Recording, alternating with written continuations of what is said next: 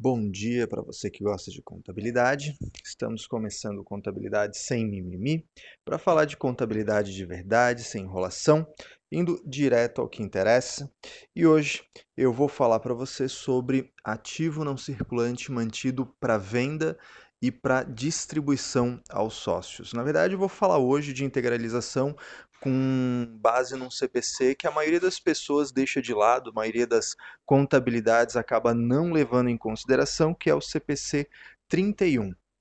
Esse CPC ele fala para a gente das operações descontinuadas, o que relativamente até é utilizado, não tanto quanto poderia, mas também fala dessas classificações diferentes, atípicas, mas que deveriam ser bem mais usadas que, que a gente vê no dia a dia. Exemplo, se a sua administradora de bens, se a sua incorporadora, enfim, se qualquer empresa adquire um bem com a intenção de vender, essa intenção de vender, ela é de venda em até um ano, um exercício social.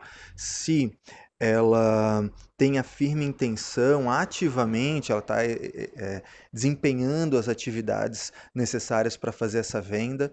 Se o bem ele já está disponível para venda imediata, né, então ele, ele, não depende de mais nada, ele já poderia ser vendido hoje, mas basta só a gente é, realizar as operações para conseguir fazer a venda.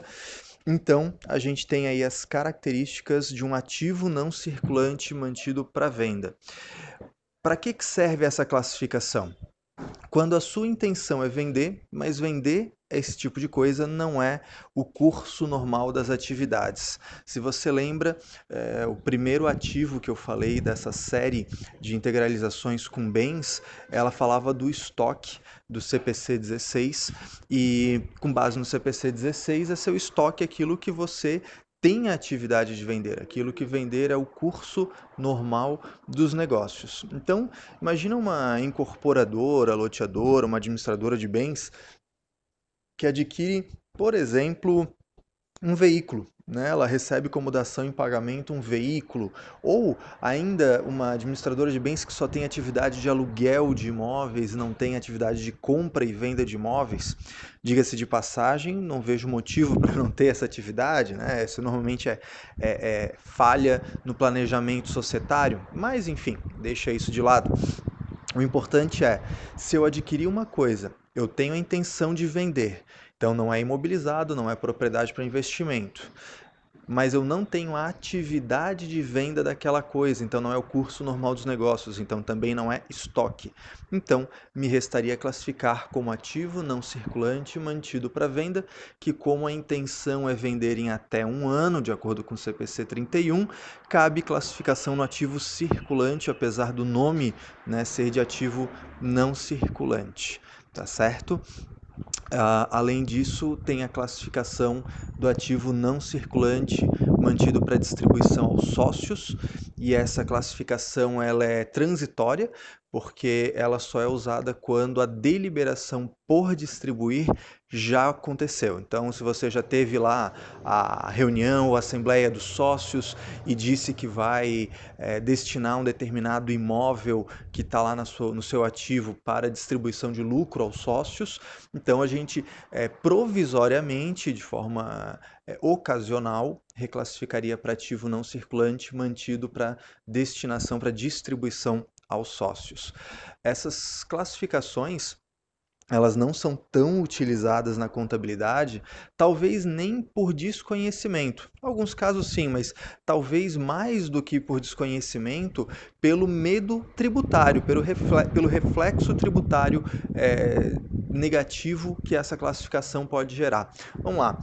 Se você tem um estoque, vamos falar de lucro presumido, né? Se você tem um estoque, você vende, você tributa como receita operacional, 5,93 mais adicional.